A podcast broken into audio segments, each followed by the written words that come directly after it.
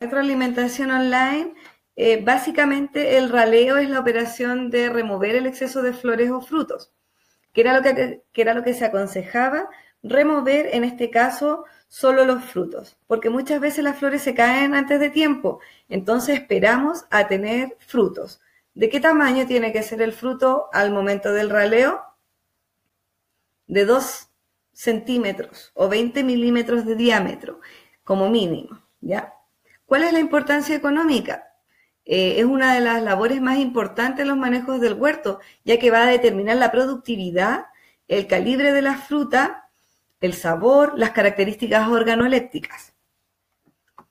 Después, ¿qué factores eh, consideramos en, el raleo? Bueno, uno de los factores a considerar eh, es, tiene que ver, tiene directa relación con el número de hojas. Bueno, aquí en la guía dice de que hay una óptima relación entre 20 a 40 hojas por fruto. Esto es a manera general. En el video que yo les envié, que salimos en el huerto escolar, yo les menciono de que hay estudios que una óptima relación para los cítricos sería de 15 a 25 hojas. Con eso obtendríamos un 75% de producción, o sea, lo máximo que podemos llegar a tener. Em, como dice la guía, tenemos que tener en consideración la especie, la variedad, eh, dependiendo del vigor del árbol frutal, porque también si tenemos árboles muy vigorosos o si tenemos árboles muy pequeños, todo eso va a estar en relación a la determinación de, de la relación hoja-fruto.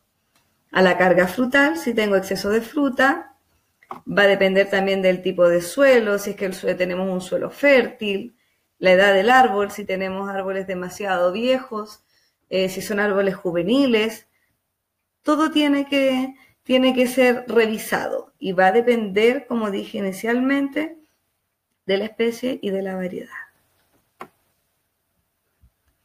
Em, también en el video y acá en la guía se hablan de los diferentes métodos de raleo, donde tenemos eh, eh, inicialmente el raleo manual, y el raleo químico. El raleo manual, como sale mencionado, eh, lo hacemos eh, manualmente, lo podemos hacer con tijeras de raleo y eh, consiste en retirar o extraer manualmente los frutos. El raleo químico se realiza a través de productos químicos. Los que son mayormente utilizados en este caso son las hormonas vegetales y los aceites minerales los costos son mucho mejor, se obtiene una fruta de mayor tamaño y la calidad del fruto es menor si yo ocupo un raleo químico.